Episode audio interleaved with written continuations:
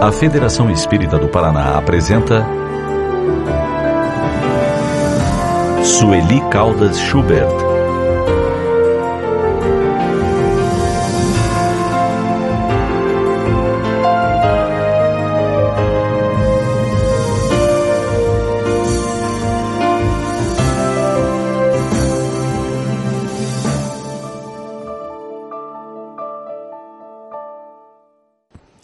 Boa noite a todos. Queridas irmãs, queridos irmãos, é com alegria que estou aqui conhecendo essa casa e a todos vocês. Então, fazendo parte dessa grande programação da conferência, eu me sinto muito honrada de participar desse evento que é muito conhecido em todo o Brasil. E sempre admiro a Federação Espírita do Paraná, o Paraná, é, o Estado, não é? E todo o seu povo, logicamente. Porque nós lá de Minas, do interior de Minas, nós ficamos olhando o sul também. Olhamos o Nordeste, olhamos lá para cima, mas olhamos muito aqui o Sul e especialmente o Paraná com essa federação que para nós é uma referência, um exemplo. Nós vamos falar um, uma reflexão aqui na noite de hoje sobre os mecanismos da lei de ação e reação. Nós ouvimos muito falar sobre a lei de, de, ação e reação. Existe até um livro de André Luiz que tem esse título, né? Ação e reação. E sabemos, aqueles que já estamos é, trabalhando ou participando de alguma maneira da, dos trabalhos da doutrina espírita, dos estudos, dos eventos e aqueles outros que estão chegando, os simpatizantes, que existe realmente uma lei, também às vezes chamada de causa e efeito, porque alguma causa que a pessoa realize, alguma coisa que motive em seguida uma, um efeito, não é? Então, também falamos lei de causa e efeito.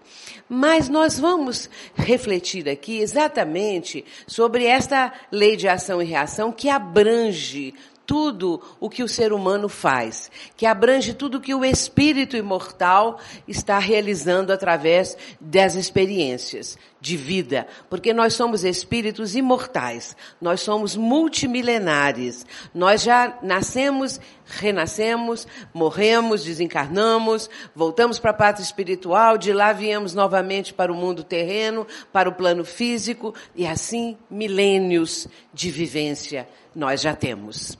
Portanto, nós começamos a entender agora que estamos é, aos poucos absorvendo os ensinos do Espiritismo, esses mecanismos. Mas o ser humano sempre se perguntou: como funciona a justiça divina? Será que existe uma justiça?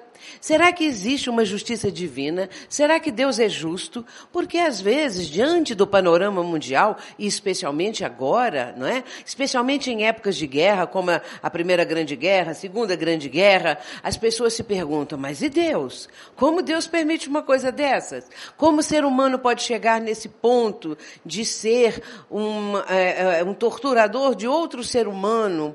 De é, assassinar, tirar a vida de outro ser humano. Como que isso é possível? Aonde está Deus? E aonde está a sua justiça? Será que Deus é, é uma justiça perfeita? E nós começamos a, a, questionar. Agora, por exemplo, com tudo que nós estamos vivendo, aqui mesmo no Paraná, as enchentes, aliás, enchentes que têm acontecido em muitos pontos do nosso país, aconteceu lá na região serrana, que é próxima à cidade de Juiz de Fora, onde eu moro, e assim sucessivamente. Então, nós começamos a, nesse questionamento. Quem são aquelas pessoas? Quem é uma pessoa que se diz assim, ah, fulano morreu por causa de uma bala perdida. E aí pensamos, será que a bala é perdida mesmo? Será que aquela pessoa lá era inocente, um inocente, afinal de contas? Agora aconteceu isso no Japão. O que, que seria isso? Como explicar uma coisa dessas? Isto é o questionamento que nós fazemos, o conjunto de perguntas, de dúvidas, de hesitações, e até mesmo às vezes os espíritas, não é? Se perguntando, afinal, como funciona essa lei? André Luiz, numa de suas frases fantásticas, nos livros eh, da, da, coleção que tem esse nome, né, ou Coleção Nosso Lar, ele vai dizer, a certa altura, colocando a frase na palavra de um dos instrutores espirituais, o homem é herdeiro de si mesmo. O homem deve ser o médico de si mesmo, no sentido de olhar para o seu mundo interior e realizar a cura interior, não a cura física, e não se automedicar. Essa expressão mostra algo muito mais profundo do ser humano curar a si mesmo, de acordo com uma mudança interior, algo que ele possa fazer, direcionando seu pensamento para rumos mais equilibrados, melhores e tudo mais. Mas voltando à questão da lei de ação e reação. Agora, como que nós vamos entender isso? Se nós estamos diante de um quadro mundial tão aflitivo, tão doloroso, sabemos que estamos passando pela grande transição. Essa transição planetária, que realmente está acontecendo, está em curso, não é? E é, é um momento decisivo para todos nós. Mas nós temos um caso que ilustra muito bem esse questionamento e nos dá as respostas. O caso está relatado no livro Memórias de um Suicida. Esse livro Memórias de um Suicida é extraordinário. É um livro assim magistral. Da literatura espírita eu considero único, porque não tem outro que se equipare a esse. E, claro, pela especificidade do tema e pela forma como é abordado. É uma forma grandiosa. Não é apenas informações, não são apenas descrições disso ou daquilo, mas é todo um conjunto de uma obra realmente extraordinária. Então, nesse livro, Memórias de um Suicida, cujo autor vai usar um pseudônimo, pseudônimo de Camilo Castelo Branco, e a, a médium, a nossa querida e sempre lembrada Ivone Pereira. Então, Camilo Castelo Branco, na verdade, é, é ele, aliás, ele vai, vou trocar aqui, ele usa Camilo Cândido Botelho, e o verdadeiro nome dele é Camilo Castelo Branco, um afamado escritor português. Então, o pseudônimo é Camilo Cândido Botelho e o nome dele real é Camilo Castelo Branco. Muito bem. Camilo Cândido Botelho, ele vai, usando esse pseudônimo, relatar uma série de ocorrências relacionadas com espíritos suicidas. E nós não vamos entrar aqui nos detalhes né, da, da vivência desses espíritos como consequência do ato praticado no Vale dos Suicidas. Mas nós vamos contar apenas um dos casos. E um caso que ilustra muito bem, como eu disse, essa questão do mecanismo de ação e reação. Havia um grupo de suicidas nessa região. É chamado de Vale dos Suicidas por quê? Porque espíritos que passaram por essa experiência do autoextermínio se congregam, se ajuntam, se reúnem pela lei de atração, pela lei de afinização, de sintonia com os pensamentos, com os propósitos, ou então pela não compreensão do sentido da vida. Então, tudo é atração. E na vida atual, na nossa vida, também tudo é da lei de atração. Por isso nós escrevemos esse livro, Mentes Interconectadas e a Lei de Atração, para compreendermos que nós vivemos dentro dessa condição. Nós somos atraídos por aqueles com os quais nos afinizamos, seja para o bem, seja para o mal. Então, também no mundo espiritual, é a lei que vigora, claro. Os espíritos se congregam, espíritos superiores em regiões superiores, espíritos eh, inferiores nas regiões que lhes são próprias e que denotam a sua própria condição espiritual. Portanto, espíritos se reuniam neste chamado vale dos suicidas. E havia um grupo do qual fazia parte o autor do livro, o Camilo Cândido Botelho. Nesse grupo havia um suicida chamado Mário Sobral. E é de Mário Sobral que nós vamos falar. Mário Sobral, quando ainda no plano terreno, era um estudante. Um estudante da famosa Universidade de Coimbra. E era um estudante, assim, das rodas boêmias de Portugal, aquela época de Coimbra. Então, ele era famoso porque era um homem bonito, era um homem atraente e as mulheres se sentiam atraídas por Mário Sobral. Ele termina o curso e, dentro daquela vivência, ele vai, aos poucos, conseguindo uma condição financeira muito boa, devido ao seu trabalho, devido à sua inteligência. Ele se casa com uma mulher também de condição espiritual muito boa. E tiveram filhos. Mas Mário Sobral continuava boêmio. Mário Sobral continuava tendo lá as suas aventuras. E, em certo momento, ele vai encontrar uma mulher Uma mulher que o atraiu como nunca outra o havia traído. E essa mulher, o nome dela era Eulina. E ele vai ter um caso com Eulina, um caso demorado, de uma paixão é, muito forte. E Eulina começa a tirar dinheiro de, de Mário.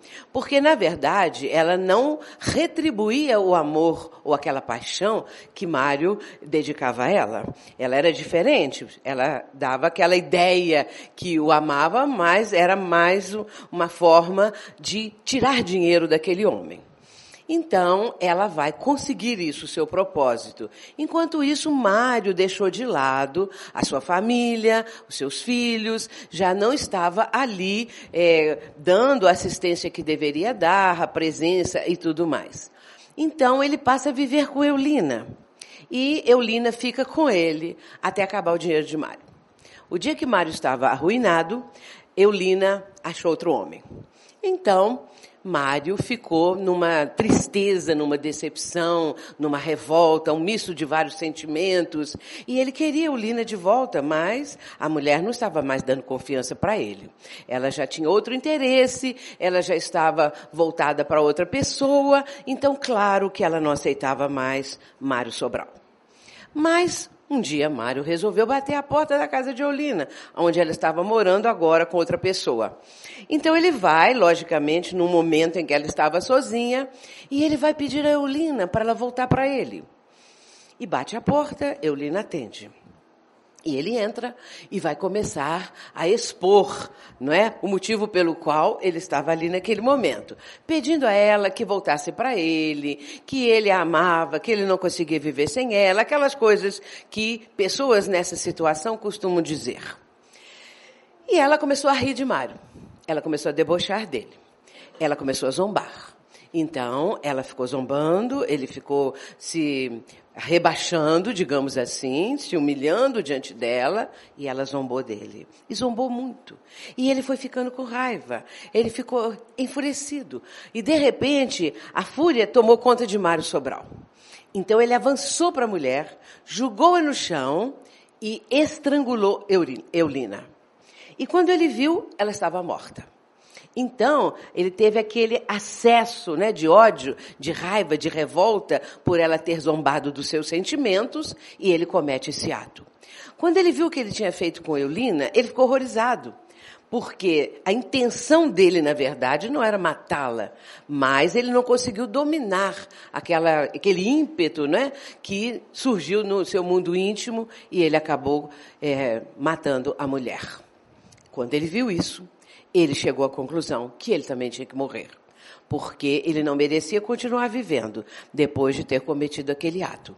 Então, ele vai para a cozinha da casa de Eulina e ali arranja uma corda, ele, ele se enforca e morre ali mesmo. Suicidou. Então, Mário Sobral, evidentemente, chegando no mundo espiritual, tinha uma condição muito dolorosa, porque não apenas ele havia feito isso, tirando a própria vida, quanto havia também cometido um assassinato. Mas desde o instante que ele caiu em si, porque essa questão, esse ímpeto, essa raiva que tomou conta de Mário Sobral, é chamado às vezes de privação de sentidos. Então o emocional sobe, não é? E vem uma, uma carga emocional tão desequilibrada que a pessoa não pensa e pode realizar um crime qualquer e depois, quando cai em si, é tarde, já fez o que não devia não é? Então, há essa privação de sentidos. Muitos crimes são cometidos assim.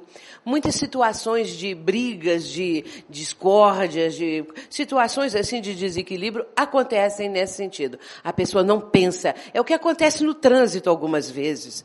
E a gente ouve contar casos, não é? Lá em Juiz de Fora mesmo, abrindo um parêntese, aconteceu um caso assim com o marido de uma amiga nossa. Ele já um homem, um médico, cirurgião plástico muito famoso, mas já aposentado, já com uma certa idade, ele passou mal dentro do carro.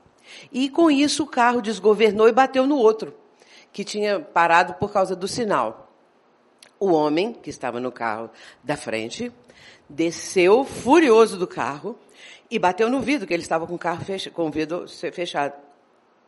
E ele achando que o homem ia reclamar qualquer coisa, ele baixou o vidro. Só que o homem deu um soco do, no ouvido dele, toda a região da cabeça, e aí ele que já estava passando mal ficou muito pior. Por conta disso, ele ficou no hospital mais de ano, com muitos problemas, essa coisa toda. Então, este homem foi dominado por isso, essa privação de sentidos, né?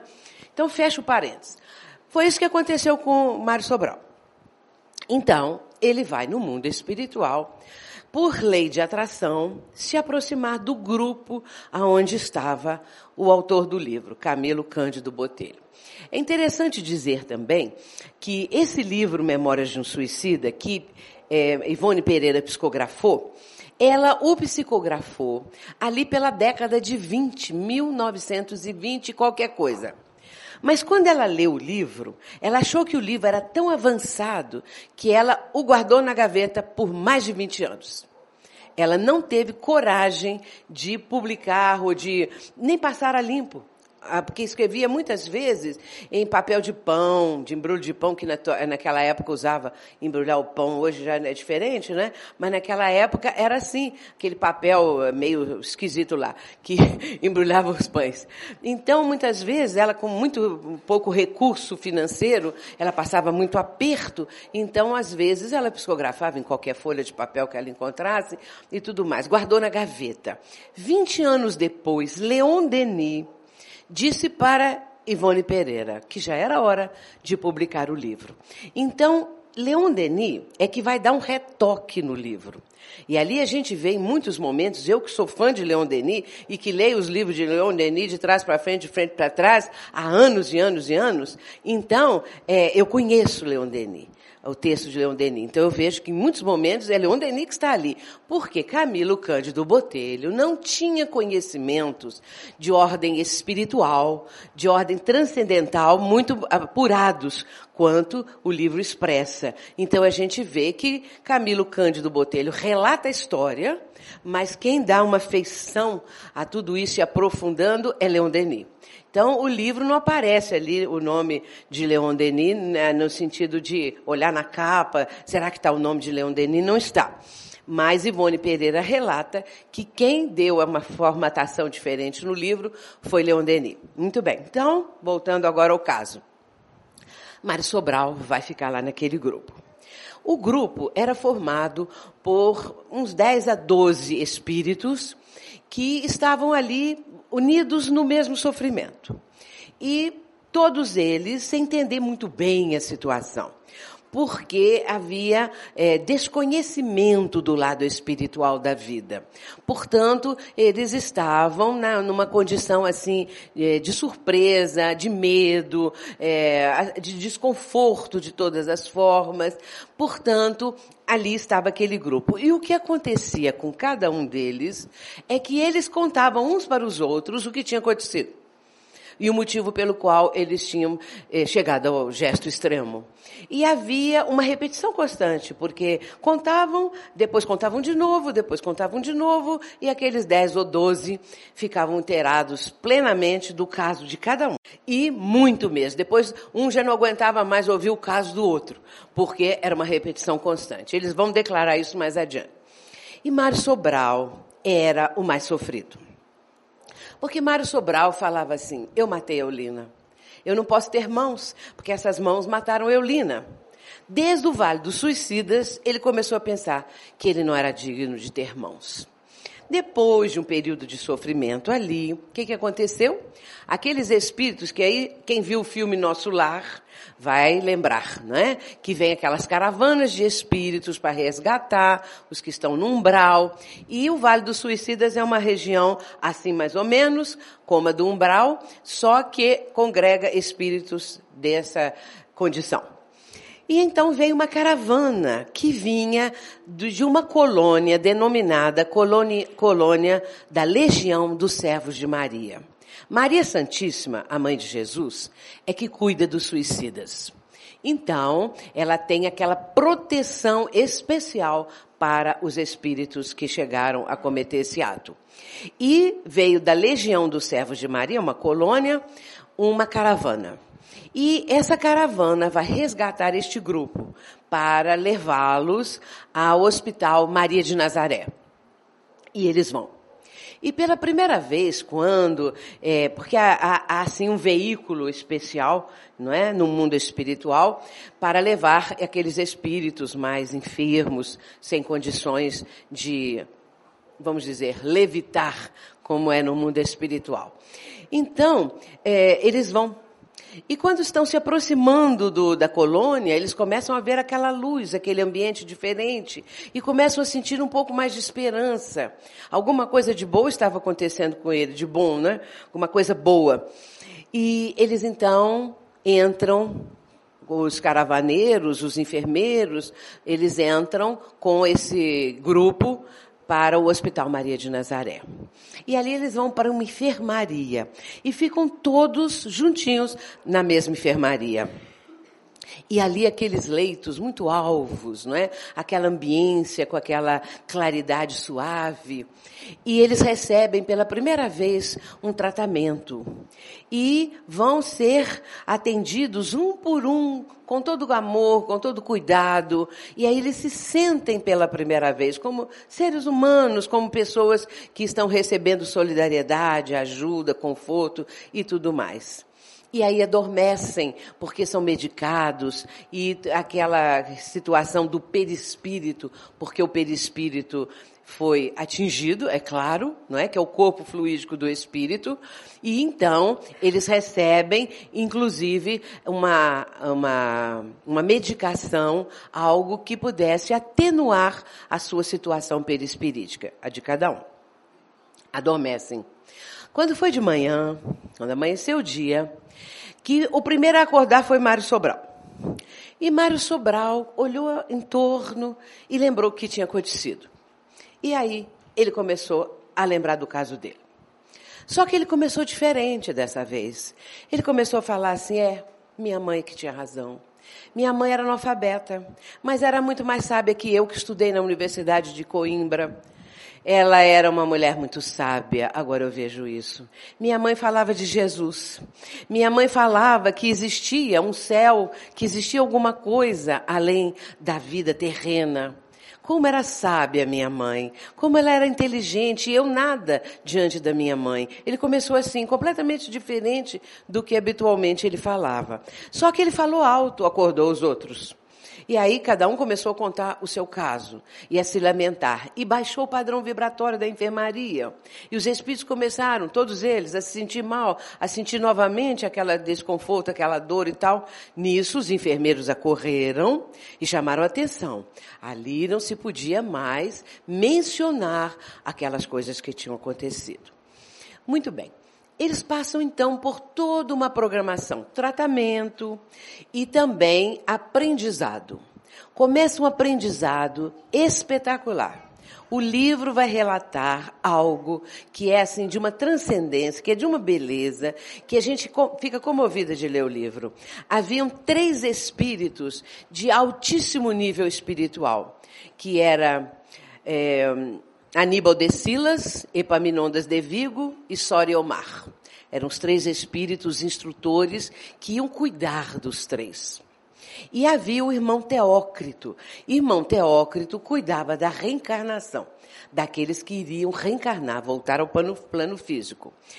Aníbal de Silas quando Jesus esteve na terra, ele foi um daqueles meninos que Jesus colocou no colo, um daqueles meninos daquela passagem, deixai vir as minhas criancinhas, porque delas é o reino dos céus. Aníbal de Silas havia sido um daqueles meninos. E depois, na sequência da vida dele, quando adulto, ele se tornou um seguidor do Cristo e depois também divulgando a boa nova. Então se tornou um apóstolo do Cristo. Depois foi martirizado num daqueles circos da época e a trajetória desse espírito foi sempre evoluindo, progredindo. Ali estava Aníbal de Silas, que ia falar com eles sobre Jesus. As aulas de Aníbal de Silas eram aulas, assim, simplesmente maravilhosas, porque ele mostrava para aquelas criaturas a criação da terra, e segundo consta, não é? Segundo é contado ali no livro, as cenas elas surgiam, não é? Como se estivessem vendo o que acontecia. Não era assim um, uma tela com um filme, não. Era algo é, completamente diferente, não é? Para nossa é, nossa compreensão até. E depois a, as várias épocas da humanidade até chegar à vinda de Jesus. E depois, quando começaram a surgir as cenas da vida de Jesus desde o nascimento, aquelas partes todinhas até a crucificação, eles viveram aquilo tudo. Era como se eles estivessem lá participando e aí passaram a compreender o sentido da vida, porque eles não sabiam a respeito do sentido da vida. Para eles, a vida era aquela do plano material, era o materialismo mesmo, porque a pessoa pode não ser ateu, uma pessoa pode é, não acreditar em Deus. Ah, eu sou ateu, a pessoa diz não é? E não acredita mesmo e se mantém assim por orgulho ou por que seja. Ou então, a pessoa pode ser materialista no sentido de levar uma vida muito voltada para as coisas materiais. E só vale a coisa da matéria, não acreditam na continuidade da vida e assim por diante. Então, é, aquelas pessoas eram assim. Elas voltavam somente para a horizontalidade da vida, não entendiam um, sentido espiritual da vida. Portanto, quando começaram a ver aquelas aulas e a entender a mensagem do Cristo, começaram a compreender o sentido da vida. E começaram também a compreender a sua própria condição. E é narrado isso de uma maneira belíssima, enquanto que os outros dois que eu falei, o Epaminondas de Vigo e o Sória e Omar, eles tinham outras aulas diferentes. Um deles fazia uma regressão em cada um deles de memória, para que eles se lembrassem o que, que aconteceu nas suas vidas anteriores, isso lá no plano espiritual, bem compreendido para que eles entendessem como que eles vinham vindo. E a vida deles cruzava com a do Cristo. Só que eles estavam no meio daquela turba que falava crucifica, crucifica. A gente às vezes fala assim, fulano deve ter jogado pedra na cruz. Então, eles não jogaram pedra na cruz, mas eles estavam no meio da multidão que exigia a morte do Cristo. Então eles se sentiram realmente agora, né, com tudo que eles estavam compreendendo, necessitados de ressarcir para com a misericórdia divina, para com o próprio mestre Jesus, tudo aquilo que eles haviam feito. E um deles mais revoltado é o autor do livro, que é o Camilo Cândido Botelho ou Camilo Castelo Branco. Ele ficou cego, é, assim, na metade da vida dele, ali pelos 40 anos, mais ou menos, ele fica cego. E ao ficar cego, ele não suportou. E depois de um certo tempo, ele suicida exatamente por conta da cegueira, porque ele não conseguiu viver sem enxergar. E ele era muito revoltado, não é? Ele era uma pessoa sarcástica. Então, quando ele dava uma opinião no grupo ali dos companheiros, a opinião dele era sempre de zombaria, de sarcasmo, de ironia. E quando ele vê a sua própria condição, ele sente a necessidade de mudar. Ele sente a necessidade de fazer alguma coisa. Mas e Mário Sobral? Mário Sobral estava pior que todos. E Mário Sobral o tempo todo falava assim: eu não mereço ter mãos. Eu matei Eulina. Então, como que eu posso ter mãos? Como essas mãos estão manchadas do sangue de Eulina? E ele foi pedir ao irmão Teócrito que permitisse que ele voltasse à terra. Era o único, porque os outros não queriam voltar, não. Mas ele queria. Ele começou a entender o processo que deveria acontecer com ele. Que ele teria que voltar à terra para esquecer, principalmente, porque ele estava tão sofrido com a lembrança de tudo que tinha acontecido, que reencarnando ele teria o esquecimento. Nós sabemos disso, não é? Todos nós aqui não lembramos das reencarnações anteriores. Um ou outro pode vir com lembranças, são aquelas crianças que depois adultos também lembram das suas reencarnações anteriores, mas isso é muito raro. Porque é da lei que haja o esquecimento do passado para propiciar a pessoa uma retomada do curso da sua vida, modificar o curso da vida, melhor dizendo, e retomar o processo evolutivo. E ele começa a pedir ao irmão Teócrito que ele queria voltar, mas ele fez um pedido: eu quero voltar sem mãos, porque eu não mereço ter mãos. O irmão Teócrito disse para ele o seguinte, que ele ia permitir, ia dar, uh, deferir o pedido dele, mas que não seria apenas isso. Ele teria outras implicações, porque uh, o, com o suicídio ele lesou um campo perispirítico, né, de respiração, de vários outros aspectos, e que ele renasceria com essa dificuldade também. Mas ele não se importou. Ele falou que queria, que queria, que queria de qualquer jeito.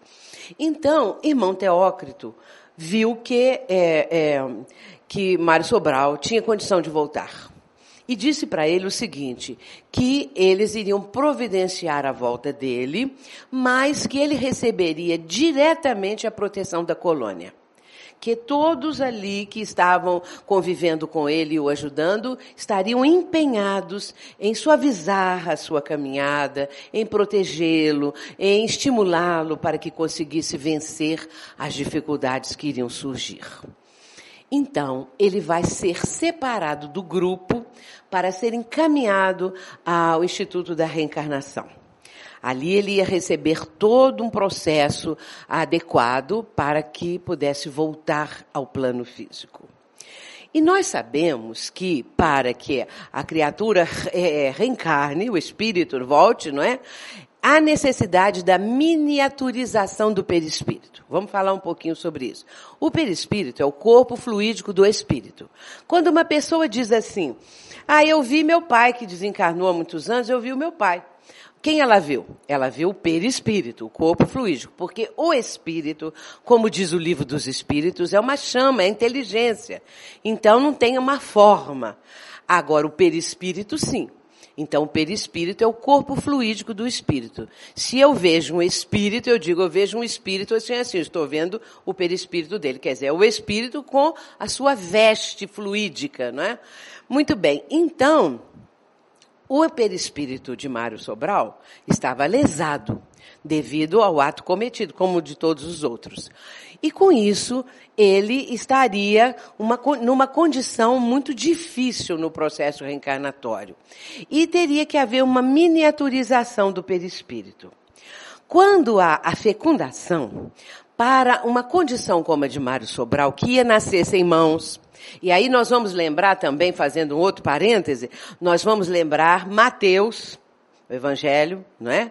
De Mateus, capítulo 5, versículos 29 e 30, que está lá dizendo assim, é necessário que o escândalo venha, mas ai daquele que promove o escândalo. Melhor é entrar na vida sem uma das mãos do que cometer outros crimes, outros desatinos. Então, é, o caso de Mário Sobral cabe direitinho aí. Melhor entrar na vida sem uma das mãos. Ele iria entrar sem as duas. Então, é claro que no código genético, para que houvesse essa, essa, essa, essa condição, tinha que haver uma mutação genética no, no, no código, no DNA. Então, a mãe que foi escolhida para Mário Sobral era uma mulher prostituta. Então, ela vivia uma vida, assim, de um desregramento, uma criatura que usava de todos os vícios possíveis, dependente química e tal. Então, essa criatura, claro, que já trazia também, na sua condição genética, diversas, diversos desvios, diversas mutações em decorrência da sua própria vivência. Então, é, um pai também havia sido, acho que um alcoólatra, qualquer coisa assim, e então Mário Sobral vai nascer desses pais. E quando há a fecundação, aquele momento do, do, em, que está o espermatozoide fecundando o óvulo, tanto o espermatozoide quanto o óvulo eram adequados para que surgisse isso porque senão as coisas não entrariam dentro desse campo necessário. Então, um homem que já trazia uma condição viciosa e uma mulher também do mesmo jeito. Quando ele nasce, Aí, aí, eu disse que a miniaturização do perispírito, por quê? Porque da fecundação do espermatozoide, o óvulo sai, é, surge o zigoto, não é? E a partir daí todas aquelas, aqueles desdobramentos de outras células que vão surgindo, não é? Até formar a mórula, mais ou menos umas 14 células ou pouco mais, que vão ser, então, colocadas no útero, a partir daí, não é? Para ver a nidação ali no útero. Então, a partir daí, o, já está o espírito ligado. E o perispírito de Mário Sobral já trazia essa condição. Mas antes da reencarnação de Mário, é importante dizer o seguinte: os companheiros dele souberam que ele tinha tido a permissão do irmão Teócrito para reencarnar e que ele foi para o tal instituto lá e ficou separado deles. E quando Mário Sobral ia para esse instituto, os companheiros foram avisados para se despedir dele. Então eles foram se despedir. E Mário Sobral estava longe, eles olharam o, o companheiro de longe, porque ele já ia entrando para o tal local, para o tal instituto adequado para o processo reencarnatório. E eles deram adeus para Mário Sobral. E Mário Sobral levantou as duas mãos, aliás, não eram mais mãos, ele só tinha os punhos. Então, ele já deu adeus para os companheiros completamente sem mãos. Porque o perispírito dele, no comando mental que ele deu durante muito tempo, eu não mereço ter mãos, eu não mereço ter mãos. O que, que aconteceu? Houve uma retração. O perispírito se retraiu naquela região e ele já estava com os cotos do braço, não tinha mais as mãos. Então, os companheiros dele, quando viram aquilo, tiveram, como conta lá no livro, um frêmito de horror de ver que ele já estava sem mãos. Então, quando o perispírito já assim lesado é colocado no momento da fecundação o espírito com o seu perispírito, miniaturizado o perispírito, o que, que acontece? Ali está também o espírito necessitado daquela carga, daquele processo todo expiatório, porque era o caso dele. Ele era um assassino e era um suicida. Então, o agravante dele era terrível. E ele nasce ali. 40 anos se passaram. Os companheiros não tiveram mais notícias dele. E Camilo Cândido Botelho, ele não resolvia reencarnar. Os outros companheiros, alguns já tinham é, admitido o processo reencarnatório, porque não obrigaram a eles. Há casos que a, o espírito não, não pode dar palpite. É o processo, então, compulsório. O espírito tem que reencarnar e tem que reencarnar. Mas aqueles lá tinham ainda uma condição de aprendizado e tudo mais. Então, muitos já haviam reencarnado. Mas o Camilo Cândido Botelho não. Estava com medo. Ele ficava com medo porque ele soube que ele teria que passar pela prova da cegueira de novo, porque ele interrompeu. Então, ele vir, nasceria ainda da mesma forma, não é? Enxergando, e em determinado ponto da vida dele, ele ia passar por aquilo. E ele continuava com medo. Mas aí, um dos instrutores falou um dia com ele: Você gostaria de ver Mário Sobral? Você gostaria de conhecer como está aquele companheiro? E ele, na mesma hora, se entusiasmou. Na mesma hora, ele falou que queria sim. Então foram para o Rio de Janeiro. Lembremos-nos que o livro foi escrito na década de 20, hein? Então era aquele Rio de Janeiro, sabe-se lá, mais, mais para trás ainda no calendário, né? E era uma das favelas que estavam começando a surgir no Rio de Janeiro. Foi lá que Mário estava. O que, que aconteceu? A mulher que deu à luz a Mário, quando viu aquela criança daquele jeito, rejeitou a criança. Ela não queria uma criança sem mãos. Não é? Então, do lado da, do barraco onde ela morava, havia uma senhora lavadeira. E essa senhora conhecia o Espiritismo. Então, uma das pessoas para a qual ela lavava roupa, essa pessoa a conduziu para a doutrina espírita. Essa mulher tinha uma filha. E então é, as duas concordaram, a, a mãe e a filha, de pegar aquela criança, não é? E cuidaram dela. Então, quando é, Camilo vai visitar Mário Sobral, Mário Sobral já estava com mais de 10 anos. E ali estava ele. Quando eles chegam no barraco, Camilo fica horrorizado pela pobreza que era. A, a tal da senhora que pegou para criar desencarnou. E a filha ficou cuidando de Mário. E ele entra no barraco, né, com o instrutor espiritual. E encontra o Mário lá numa caminha, aquele menino, é, sem, com muitas dificuldades respiratórias, sem mãos, e ali, naquela condição. E do lado dele, uma mocinha, uma adolescente, cuidando dele. Então, é, Camilo, quando olha aquilo, fala assim: mas, mas que horror, isso aí é um escombro. Falou que Mário estava como se fosse um escombro, uma ruína. E aí o instrutor fala com ele: não, absolutamente. Aqui está um espírito caminhando para a vitória. Então, essa caminhada que ele está agora realizando é uma caminhada para a luz. Então, ele não é um escombro, não é uma ruína. Ele é alguém que está tentando agora um novo patamar, caminhando e vencendo, porque ele está muito bem né, dentro da sua condição. Eu disse que passaram 40 anos, porque até Mário nascer, até chegar à condição de, de, de Camilo ir lá, não é?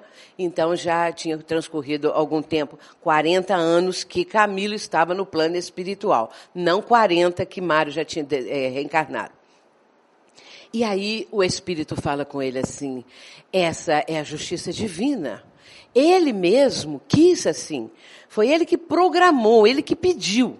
Então, a lei de ação e reação está em curso. Ele agrediu a lei, não é? E aí vem uma reação que é de acordo com a agressão realizada pelo espírito. E nisso o instrutor fala com ele: veja a irmã que cuida dele, porque passou a ser a irmã, não é? Que começou a cuidá-lo desde bebezinho. Ela, a mãe desencarnou, ela ficou sozinha cuidando daquela criança, com toda a dedicação. E aí o espírito fala assim com ele, o instrutor: veja quem é essa que está aí. E ele olhou, olhou, mas não conseguia saber, não é? Aí o instrutor falou assim: é Eulina. Essa que está aí é Eulina, que voltou para que pudessem reharmonizar. E como a Eulina tinha uma vida dissipada, uma vida desregrada, como Eulina é, feriu os sentimentos de Mário, como ela teve aquela vida dissipada de todas as maneiras, então ela também precisava resgatar a si mesma. E ela concordou em receber Mário, não como mãe diretamente, mas passou a ser porque o adotou. Então ali estavam os dois se reharmonizando. E aí, meus irmãos, nós vemos a lei de ação e reação. O caso de Mário Sobral tem muitas outras nuances, porque aqui eu fiz uma síntese. Não poderia colocá-lo com todos os detalhes da beleza desse caso.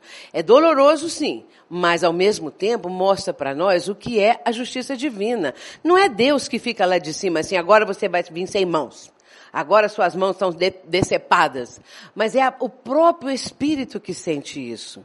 Por isso a cura real depende de nós. Não é Jesus que veio como Salvador e tomar a si todos os nossos pecados, todos, e aí nós ficamos sem pecado. Porque Jesus tomou todos os nossos erros, tudo aquilo que nós já fizemos no passado e até os dias de hoje. Só que depois Jesus toma aquilo, todos os nossos pecados, mas o homem continua pecando. As criaturas, nós todos continuamos cometendo erros. Hoje não se fala mais pecado, né? Nós falamos erros, equívocos, faltas, essas coisas assim. Então, a lei de reação, a lei de ação e reação, ela faz parte da justiça divina. Jesus não disse a cada um segundo as suas obras? Então, não tem jeito. O que nós plantamos, nós vamos colher. O sofrimento que vem na nossa vida, nós pedimos. Ou, se não pedimos, é pior ainda, porque é compulsório, veio porque tem que ser. Quando a gente pede, pelo menos nós estávamos numa situaçãozinha melhor. Se eu pedir para passar isso ou aquilo, é porque eu estava um pouquinho melhor. Quando a pessoa não pede e vem por aquilo obrigado, compulsivo, é sinal que a situação estava muito, estava muito pior. Nós somos herdeiros de nós mesmos. Cada um de nós plantou no passado, colhe hoje. O que nós estamos plantando agora para o futuro colheremos. E aí nós vamos encontrar na doutrina espírita as explicações para isso. Não há outra explicação. Nenhuma, é, nenhum ramo do cristianismo apresenta essa explicação tão lógica quanto a doutrina espírita. Nós não podemos dizer assim, ah não, Deus nos está punindo, é, porque Deus é, é inclemente, porque Deus nem olha para os seus filhos, está se vingando lá de Adão e Eva, que se é que, que nunca existiram, né? Se é que Deus é assim tão injusto e tão cruel. Se não for o mecanismo da lei de ação e reação, é sinal que Deus é muito cruel que Deus está privilegiando alguns e castigando outros. Então não existe castigo, como também não existe prêmio nas leis divinas. O castigo são as nossas é, situações que temos que vivenciar para quitarmos a nossa dívida perante a contabilidade divina. Nós devemos à lei divina e devemos então agora saldar a nossa dívida. O Pai do céu é tão magnânimo e misericordioso que ele permite que as nossas dívidas sejam é, quitadas em diferentes reencarnações, ou seja, em várias é, em vários momentos, não é? Em várias prestações, digamos assim. Não é uma coisa que nós vamos ter que pagar numa reencarnação só, a não ser o Mário Sobral que pediu. Ele poderia ter vindo, demorado mais ainda no plano espiritual e vindo com um processo daqueles, depois o outro outra vida, mas como ele estava disposto, ele assumiu e cumpriu. Ele poderia ter recuado. Vamos dizer que ele, num momento qualquer de insanidade mental, atentasse contra a vida novamente. Então ele iria agravar a sua situação, não é? Fosse reincidente no suicídio. E aí ele estaria se comprometendo mais. Porém, ele estava vencendo, e isso é que é importante. E no tocante àquilo que eu falei no início, uma bala perdida, disse assim: há tantos inocentes morreram em desastres coletivos, não é? Nessas desencarnações coletivas, isso tudo que aconteceu, por exemplo, lá na Indonésia, mais de 200 mil pessoas morreram no tsunami que houve lá. Então, quantos inocentes morreram ali? Eram inocentes? Não eram.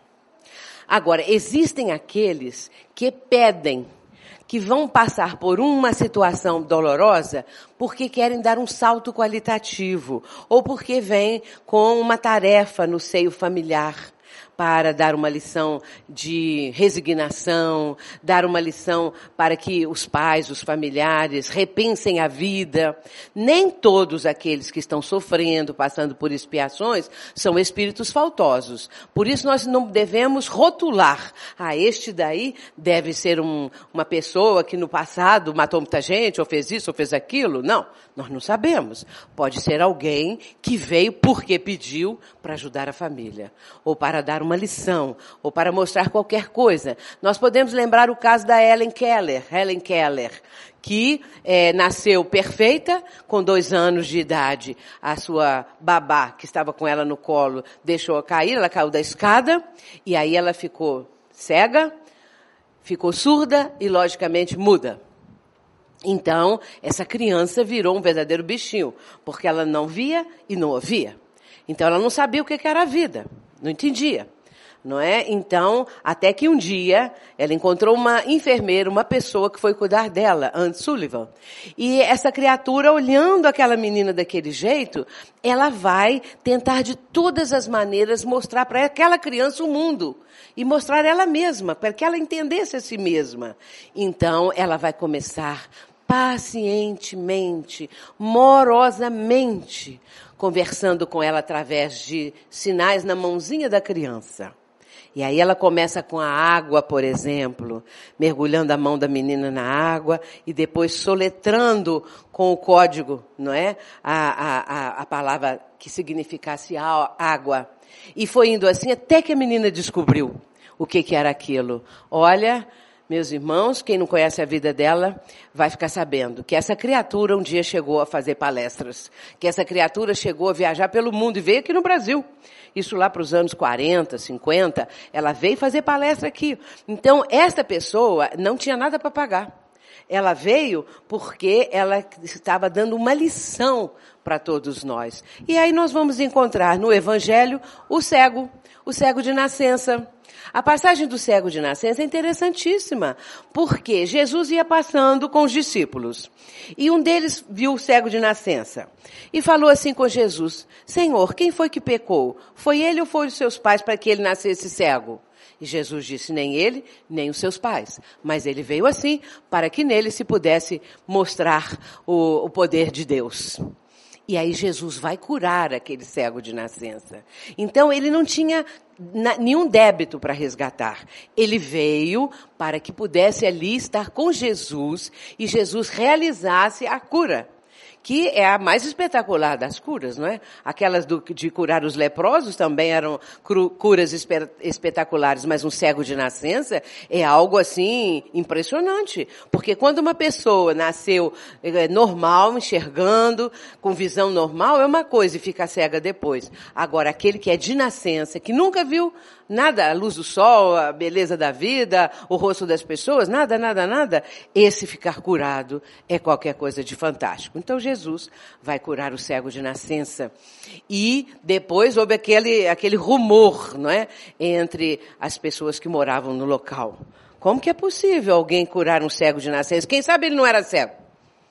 Já começaram até a pensar que podia ser um fingimento, alguma coisa. Então, foram perguntar a ele. Primeiro perguntaram aos pais dele se era realmente o filho deles e se o filho era cego, como que ele ficou enxergando? Então os pais, com medo do, do que o povo estava falando, responderam assim: ele já é adulto, pergunte a ele. Deram uma boa saída. Então eles perguntaram ao próprio cego e ele disse: não sei, eu era cego, mas agora vejo. Então, para ele disse: aquele homem é um profeta, é um santo, não é? Porque o curou. E assim nós vemos que existe o sofrimento crédito e o sofrimento débito. O sofrimento débito é quando nós devemos a economia divina, contabilidade divina. E o sofrimento crédito é quando a pessoa já tem condições espirituais satisfatórias, pede para vir numa situação, às vezes, de sofrimento, de qualquer coisa assim, para dar um salto qualitativo no seu processo evolutivo. Ou então, para dar uma lição, para dar um exemplo, qualquer coisa assim. Portanto, meus irmãos, quando se diz, ah, eram inocentes, nem todos eram inocentes, não é? é? Senão, Deus seria exatamente aquele Deus cruel que as pessoas aí fora imaginam. Que Deus castiga, manda os seus filhos para o fogo do inferno, não é? E lá ficam eternamente, e que é crueldade pior do que essa? Você ficar queimando, queimando, no fogo do inferno não acaba nunca, não tem uma gotinha de água para melhorar aquilo. Então, é, é uma coisa horrorosa. É uma coisa horrorosa o tal do inferno. E eu conto o seguinte: depois que passou esse filme Nosso Lar, duas pessoas vieram conversar comigo em, em, dias diferentes, não vieram juntas. Não. Uma veio num dia, depois veio a outra, né?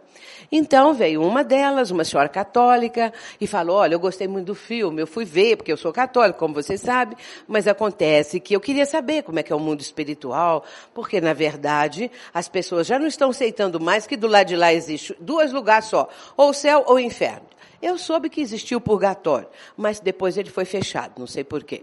Então, ficou só céu e inferno. Nós estamos, nós estamos analisando ideias e não pessoas, né? Então não são pessoas, nós estamos analisando as ideias. aquilo que está sendo passado, transmitido de geração para geração.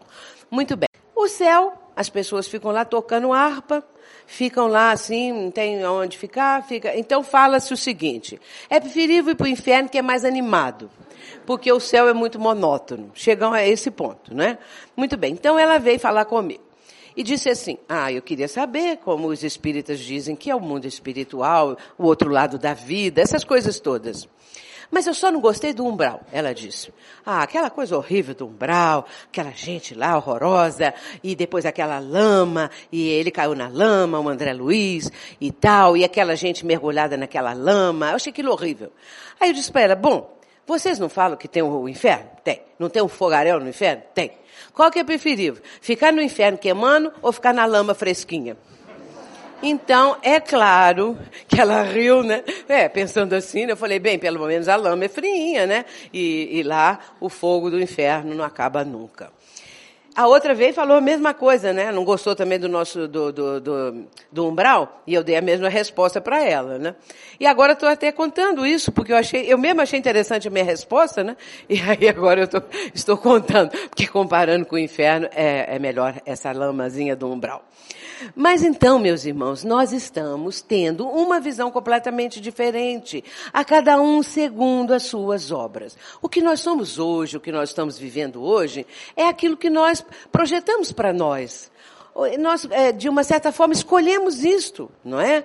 Hoje em dia as pessoas às vezes ficam assim, em dúvida qual a carreira que vão seguir, se casa ou não casa, se separa ou não separa, se tem filho ou não tem filho, essas coisas assim, que são próprias da vida, não é? Mas sabemos que, no momento que no uso do nosso livre-arbítrio, nós enveredarmos por um caminho, é escolha nossa. E a partir daí, responsabilidade nossa. Então nós somos responsáveis pelos nossos atos.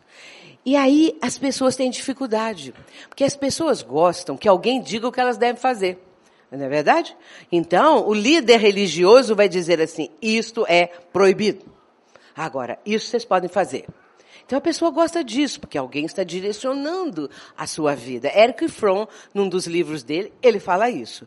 O livro é Ter ou Ser, não tem interrogação não, Ter ou Ser. Nesse livro, ele fala que as pessoas entram, às vezes, para uma, uma religião como quem entra para um clube. Ele que fala isso. Então eles vão ser adeptos de carteirinha daquela religião. E ali está o pastor, o líder da religião, falando: isso vocês podem fazer, e isso vocês não podem fazer. E a pessoa sente bem. Agora, eu li o livro, não é? Agora vamos trazer para a doutrina espírita. O espiritismo é totalmente diferente. O espiritismo pega a pessoa, vamos dizer assim, usando esse termo, coloca a pessoa e diz assim: agora você anda, você é responsável, você já sabe o que é certo, o que é errado, o que é o bem, o que é o mal, essas coisas todas. Agora você vai andar. Sem muletas, sem, sem nada. Sem anteparo algum. A pessoa vai caminhar. Aí ela tem medo da liberdade porque ela não se sente ainda com capacidade de ser responsável pelos próprios atos. E por isso que tem certas pessoas que dizem assim, ah, eu tenho medo de ser médium. Às vezes a pessoa está vendo espírito para todo lado, já está recebendo espírito, não, não quero ser médium, de jeito nenhum. Eu não quero porque é muita responsabilidade. Então tem medo, né, da responsabilidade. Agora tem outros que querem ser e não são. Ah, eu queria tanto ser médium. A pessoa também fala isso, né? Queria ser como Chico Xavier, escrever 400 livros. Aí eu falo assim, mas você estaria disposta a pagar o preço que ele pagou? Porque teve um preço, claro, tem um preço, não é? E no Evangelho nós encontramos o seguinte: um dia, Maria Salomé, casada com Zebedeu, Maria Salomé e Zebedeu eram pais de quem? Nada mais, nada menos que de Tiago e João, João Evangelista. Então, ela chegou perto de Jesus e falou assim: Senhor, eu gostaria que meus filhos, no reino dos céus, sentassem um à sua direita, outro à sua esquerda. Como boa mãe, ela pediu logo tudo. Para os outros que ficassem nas outras pontas. Os filhos dela iam ficar pertinho de Jesus. O que é que Jesus disse? Jesus falou: Não, que horror, não pode pensar assim. Não, ele disse assim: Mas estariam dispostos a beber do meu cálice? Ou seja, pagar o preço? beber do cálice, então Jesus vai dizer que eles pagariam. Porque Jesus já estava antevendo o que iria acontecer. E de fato aconteceu, não é? Eles pagaram um altíssimo preço. Só João não foi sacrificado. João veio a desencarnar com mais de 90 anos. Os outros todos morreram de formas assim, sob torturas, sacrificados nos circos, é, de todas as formas, não é? Mas João não. Então, Jesus perguntou se pagariam o preço. É a mesma coisa. Quer ser como Chico Xavier? Sim. Você vai pagar o preço que ele pagou? E aí diz assim, ah, eu queria ser como Divaldo, no avião toda hora. Indo para todos os continentes, indo para lá e para cá, mas tem um preço tem um preço. Ah, mas é muito bom, porque vai conhecer países e tal. Sim, conhece, mas tem um preço. Para conhecer esses países todos, tem um preço. Então, é a pessoa que sai de si mesmo, da sua própria vida, para viver a vida dos outros. Não é? Então, vai pelo mundo afora. Antigamente, iam a pé, no tempo do Cristo. Se fosse lá no deserto, iam no camelo. Ou então iam a cavalo. não é? Depois foi melhorando, vieram as carruagens. E depois inventaram um tal de automóvel. E aí depois a coisa foi melhorando, foi melhorando, e agora nós temos o avião, não é? E para que possa ir a grandes distâncias, tem que ir de avião. Eu vim de avião, mas também vim de carro. Então, tem, não é? Tem uma hora que é de um jeito, tem uma hora que é do outro. Assim, a gente vai indo. Mas a vida hoje exige isso, não é? Então, Divaldo também paga o preço da, da renúncia a si mesmo para viver a vida do próximo. Na mansão do caminho, nas tarefas que ele realiza, que é de uma dedicação. A mansão do caminho, meus irmãos, para ter uma ideia do que é, só indo lá porque é uma coisa primorosa. Agora, de uns anos para cá, Divaldo conseguiu concretizar um dos seus maiores sonhos, construir uma casa de parto na Mansão do Caminho. Eu me lembro que há muitos anos atrás ele disse assim para mim, que ele tinha um sonho. Porque Divaldo Franco, ele fica lá na minha casa em Juiz de Fora há 52 anos. Então nós somos muito amigos, não é? E então um dia ele disse assim: "Meu sonho maior é o dia que eu vou construir uma casa de parto". Ainda nem existia esse negócio de casa de parto, porque ele falou assim, é, lá nós já temos creche para as crianças, nós já atende, atendemos aos idosos, agora eu queria ajudar as crianças a nascer. Então, ele vai construir a casa de parto, que agora ficou pronta, mas é primorosa. É necessário ir à Mansão do Caminho para você conhecer o que é aquela obra. 3.500 pessoas por dia estão lá dentro da mansão. 3.500 e tantas pessoas almoçam, lancham na Mansão do Caminho. Então tem que ter uma verba fabulosa para você dar o alimento para 3.500 pessoas, fora a sopa, a sopa não, fora o almoço da caravana Alta de Souza, não é? Então, é, é alguma coisa assim de extraordinário. E aí nós vamos ver essa dedicação, não é? é integral de Divaldo Franco. Portanto, a pessoa vai plantar, não é? Nós estamos na época de plantar. Nós, mesmo ainda estando talvez pagando alguma coisa, sofrendo alguma coisa, mas nós já podemos plantar também, porque nós já temos a noção, nós já temos a consciência desperta. Nós não estamos mais com a nossa consciência adormecida. Nós agora já sabemos por que estamos aqui, de onde viemos, para onde vamos, nós já sabemos. E devemos chegar do lado de lá com as mãos cheias de frutos, porque se chegarmos do lado de lá com as mãos vazias, o problema é nosso não é? Então vamos produzir bons frutos para chegar do lado de lá e ter alguma coisa para mostrar, não é? Para apresentar. Nós estamos sendo convidados. E eu falo sempre isso, não é? Jesus nos convida. Ele diz assim: Vinde a mim, todos vós que estáis aflitos e sobrecarregados, que eu vos aliviarei. Tomai sobre vós o meu jugo e aprendei comigo que sou brando, manso e humilde de coração, e achareis repouso para as vossas almas, porque comigo o fardo é leve e o jugo é suave. Jesus nos está convidando. E quando ele convida, é porque é possível irmos até ele. E aí ficamos pensando, como vamos até Jesus, não é? Vai levar tempo, mas chegaremos um dia. Depende de nós. É, fazer com que esse curso demore mais ou seja mais rápido. Então depende de nós, não é? Mas Jesus convida. Agora, quem ele está convidando? Aí ele diz: Todos vós, vinde a mim, todos vós. E ele fala a condição desses que ele está convidando: que estáis aflitos e sobrecarregados. Somos nós sobrecarregados, é estressado. Quem não está estressado nos dias de hoje? Quem não está sobrecarregado com esse corre-corre da vida atual? Não é com essas condições de vida que nós estamos agora tendo que levar adiante, né, cada vez mais, e dentro de uma visão agora muito mais amadurecida que a doutrina nos proporciona. Então, Jesus está dizendo, né, que nós estamos aflitos. Quantas pessoas, milhões, com depressão, não é? Aflitos, agoniados, angustiados. É o quadro. É o quadro da humanidade. Então Jesus está convidando todos vós, que estáis aflitos e sobrecarregados, que eu vos aliviarei. Ele não diz assim, eu vos curarei. Podia falar. Ele não curou tanta gente? Mas como aconteceu lá com os dez leprosos. Jesus curou dez leprosos. Eles ficaram limpos, saíram todos correndo Nove foram para as tabernas, como se dizia naquela época. Hoje se falaria os botecos, o botiquim, qualquer coisa assim. Foram para lá, para continuar a vida de vício. Só um voltou. E só um voltou para agradecer a Jesus. E esse ficou com Jesus. Então, aqueles outros iriam enfermar de novo. E todos iriam desencarnar. Ninguém ia ficar para semente, não é? Então, a cura real está dentro de nós. Jesus promete o alívio. O alívio é a sua proteção, é o seu amor incondicional. Jesus promete tudo isso. Então, eu vos aliviarei. E acrescenta: tomai sobre vós o meu jugo. Jugo é domínio, é poder. E o jugo do Cristo qual é? É o jugo do amor. É o jugo suave do amor, não é?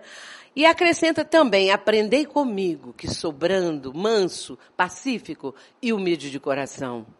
Um dia Jesus disse no Sermão do Monte: Bem-aventurados os mansos, os pacíficos, porque eles herdaram a terra. É agora na grande transição.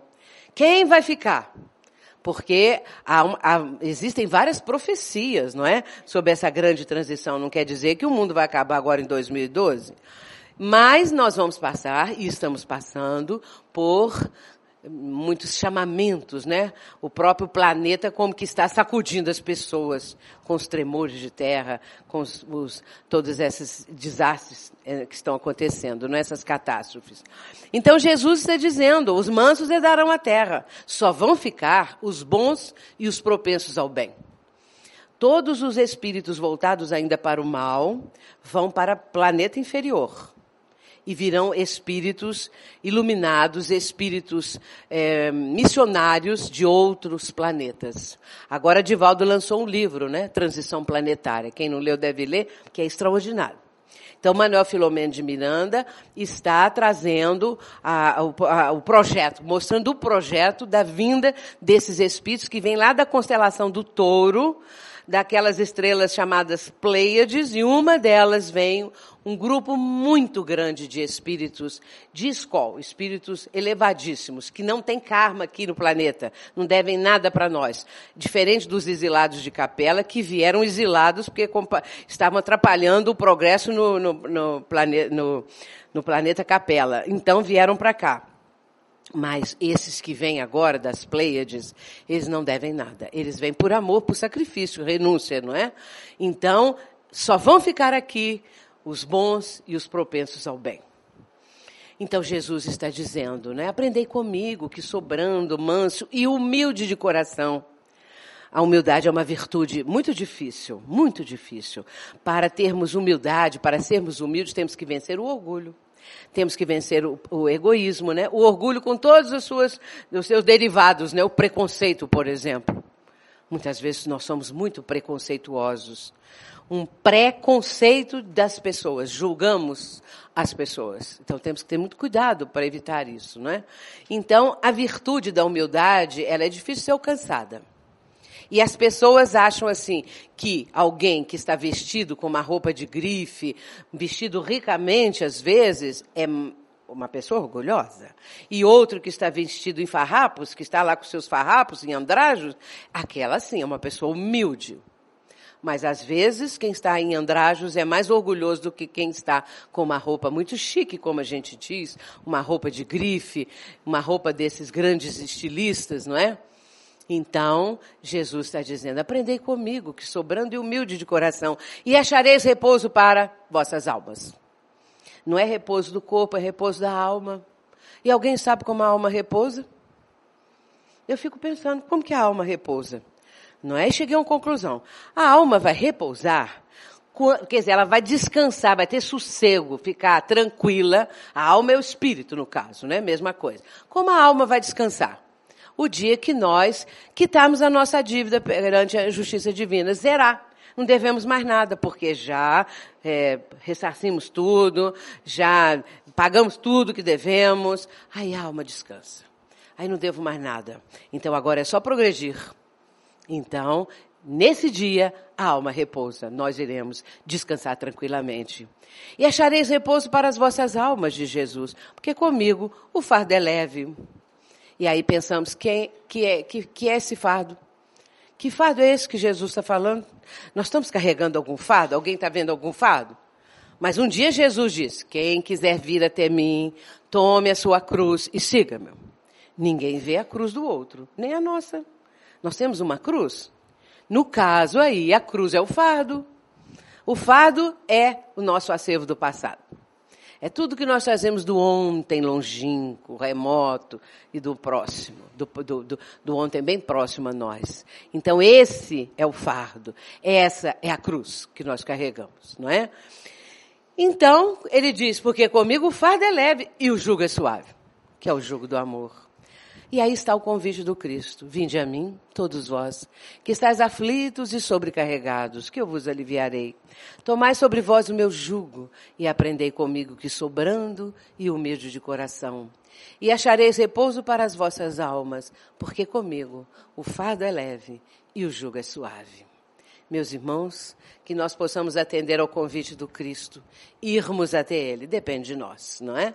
E aí a lei de ação e reação estará sendo por nós mesmos engendrada, não é? De uma forma muito benigna, de uma forma que nos possibilite um salto qualitativo para co colaborarmos com a grande transição planetária, passarmos para o mundo de regeneração. Nós podemos contribuir. Muita paz, muito obrigada, que Jesus nos abençoe.